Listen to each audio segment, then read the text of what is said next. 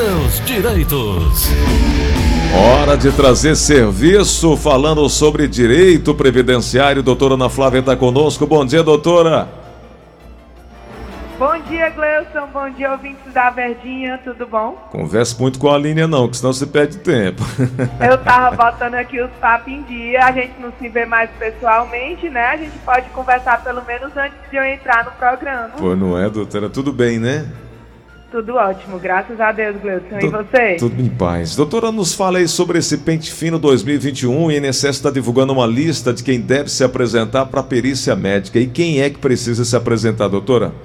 Isso é muito importante, Gleuson, essa informação, né? Porque é, a gente fala de pente fino, é, todas as pessoas que recebem esse benefício por incapacidade acabam ficando em alvoroço, né?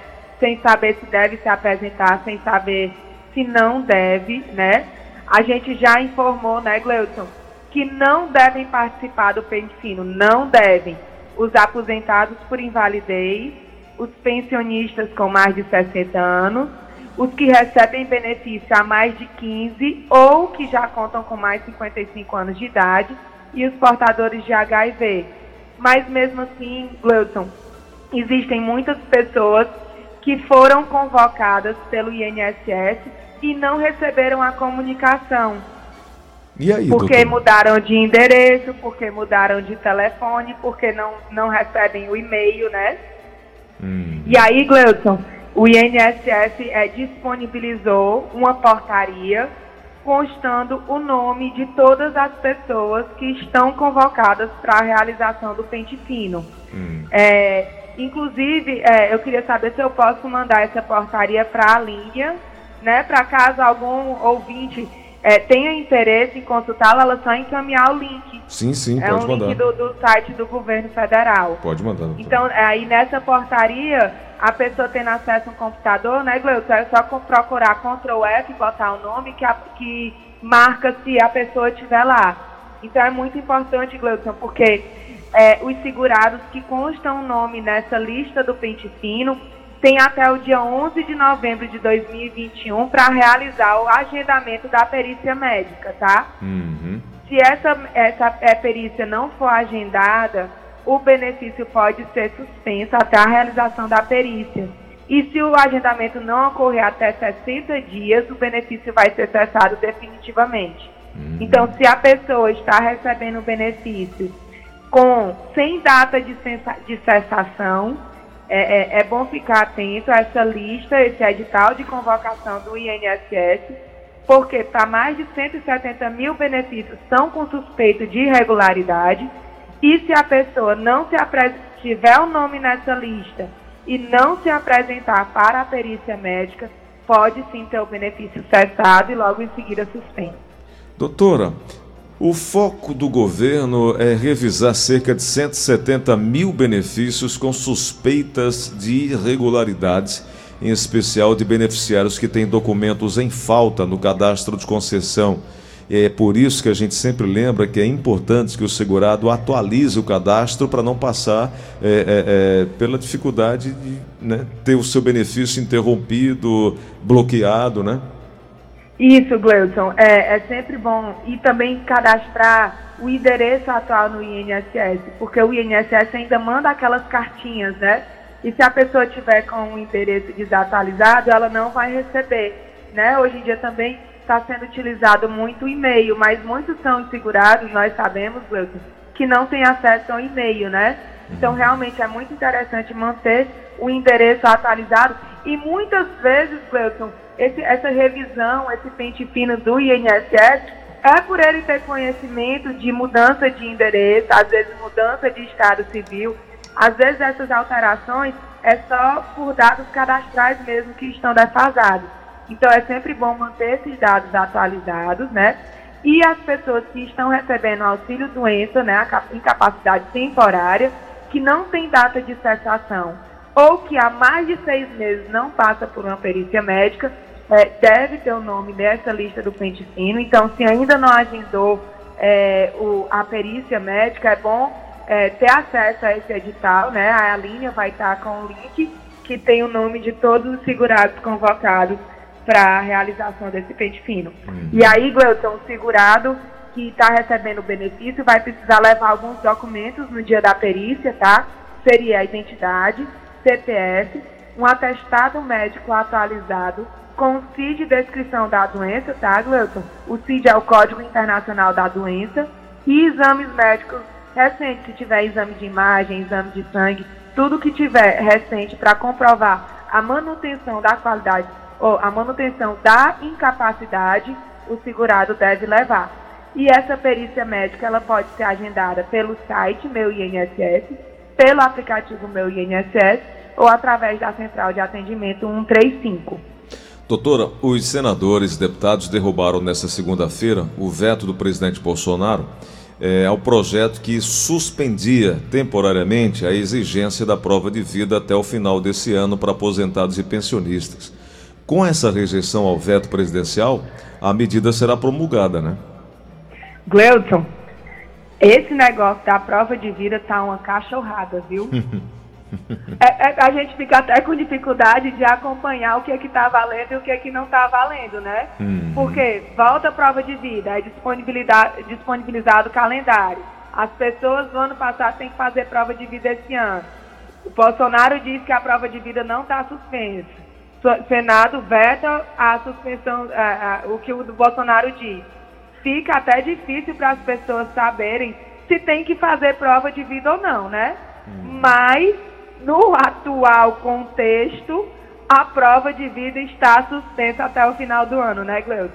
É, está suspensa e essa prova de vida é uma exigência assim, para a manutenção do benefício e o não cumprimento leva a sanções que podem chegar à suspensão do pagamento por falta de atualização cadastral.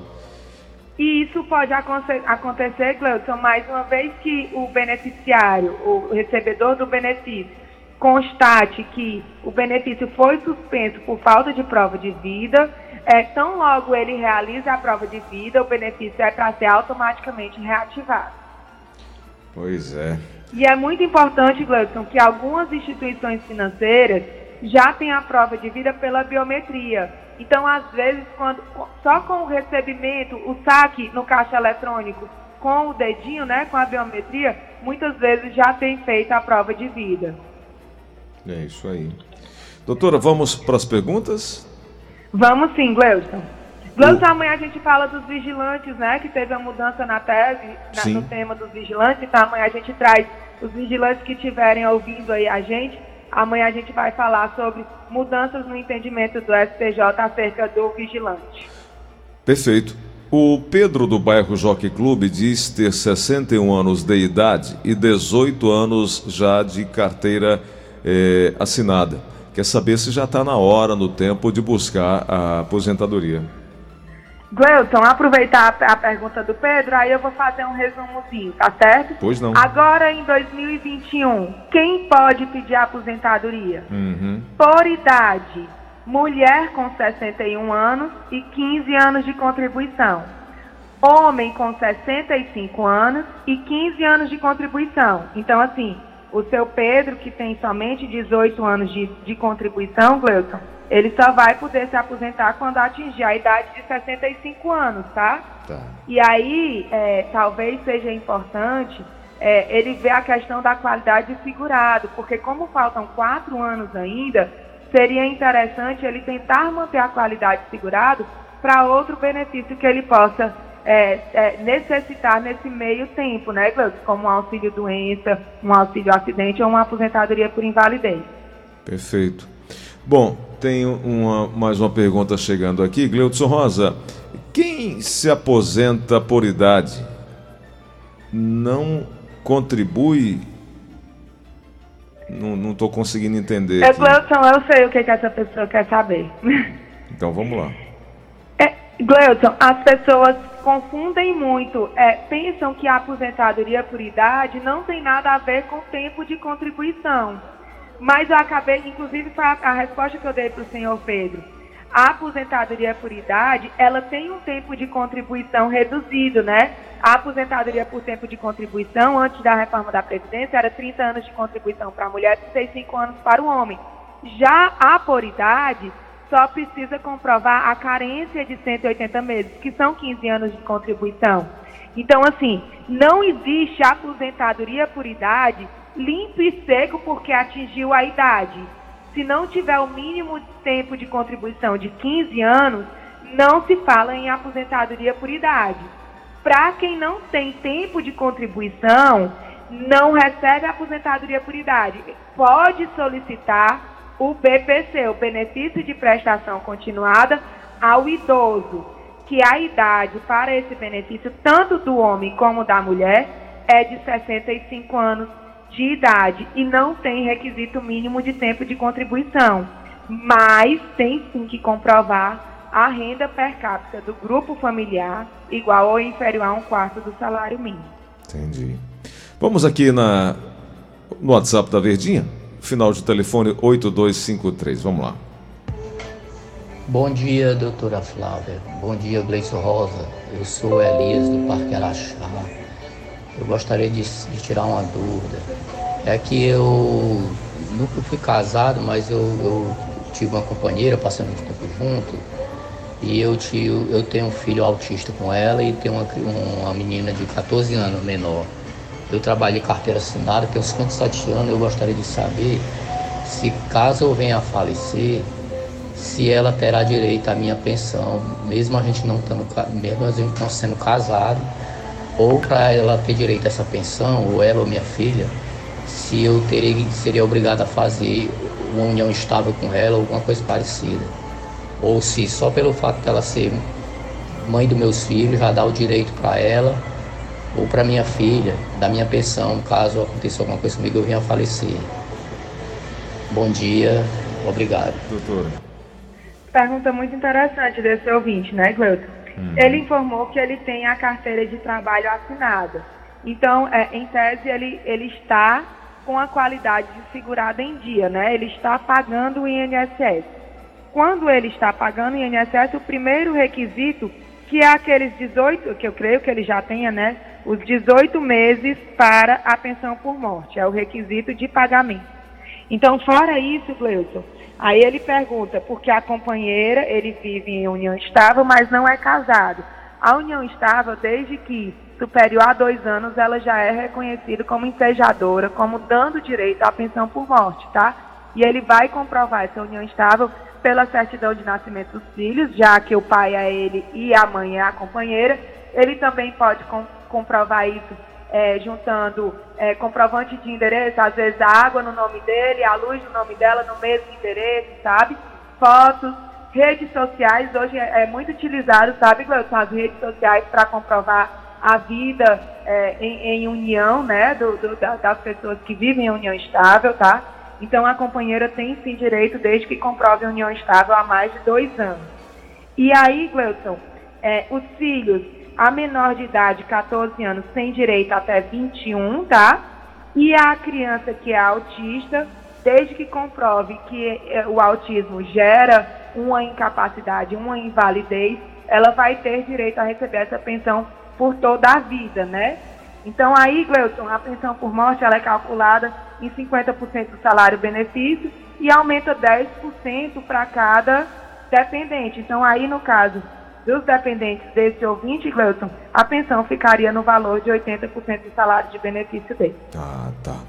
O professor Chagas Filho, do Henrique Jorge, diz que tem uma dúvida, e a dúvida é o seguinte: ele tem 51 anos de idade, 20 anos de contribuição é, como professor e cinco de contribuição como autônomo e dois anos mais de carteira assinada em outra função.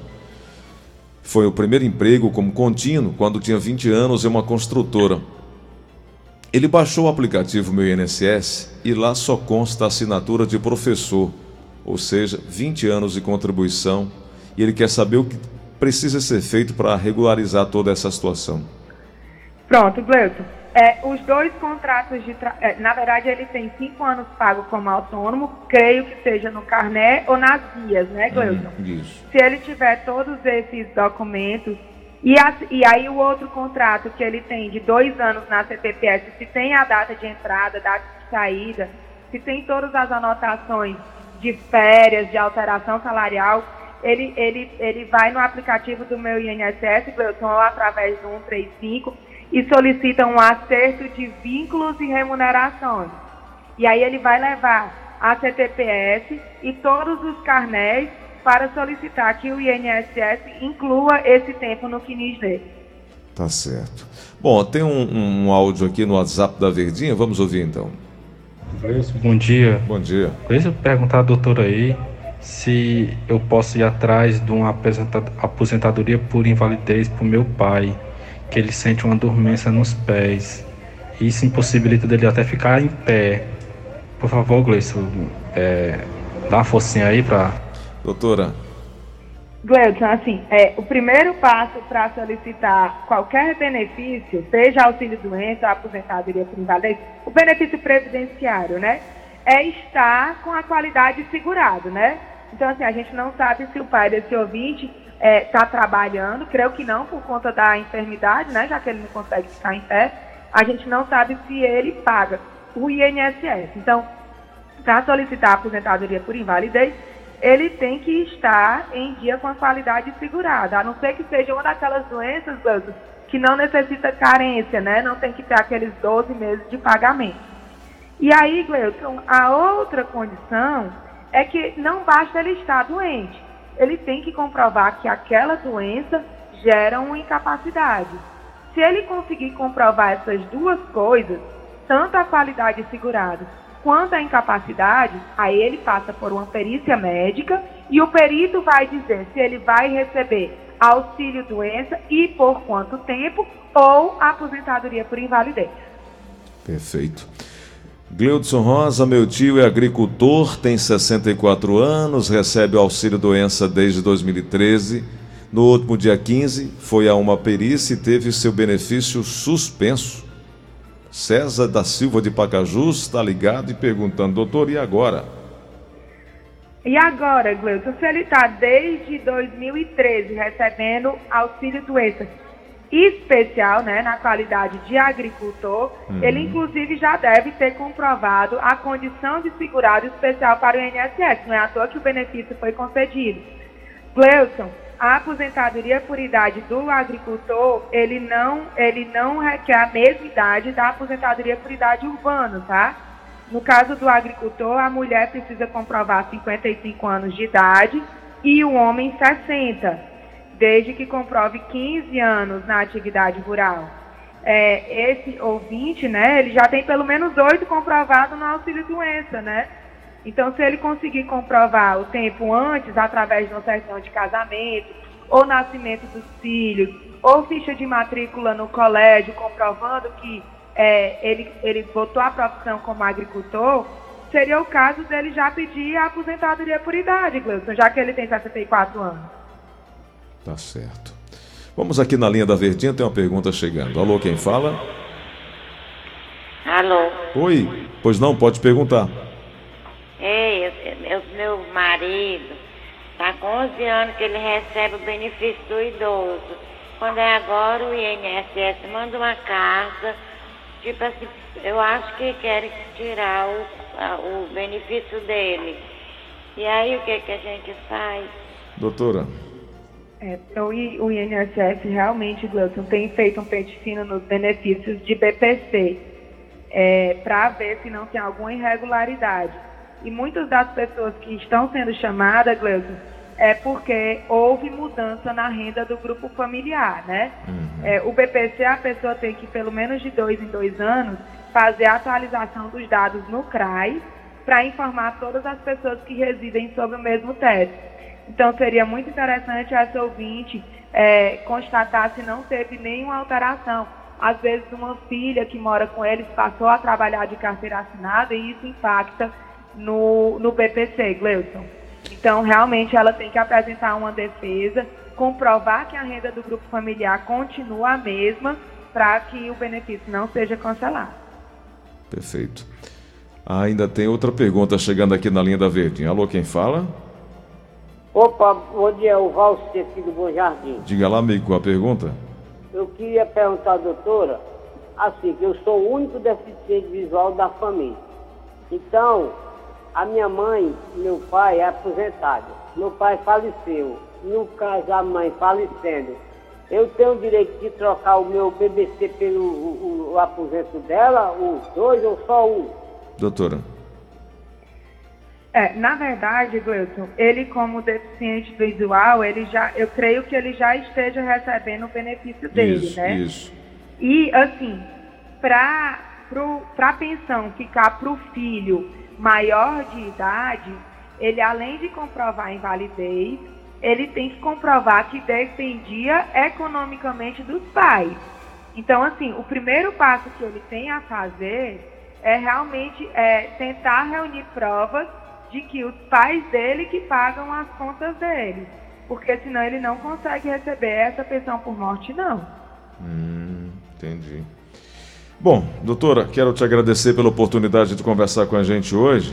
Amanhã nós vamos voltar, um, um, um alô especial para os vigilantes. Amanhã tem informação importante para essa categoria, para esses profissionais. E é claro que amanhã todo mundo ligado. Bom, se você quiser conversar mais sobre isso com a equipe da doutora Ana Flávia, 3244-6025, 3244-6025, 99686-3123. Doutora, obrigado por hoje, hein? Eu que agradeço, Gleudson. Até amanhã. Fiquem todos em paz, com Deus e com muita saúde.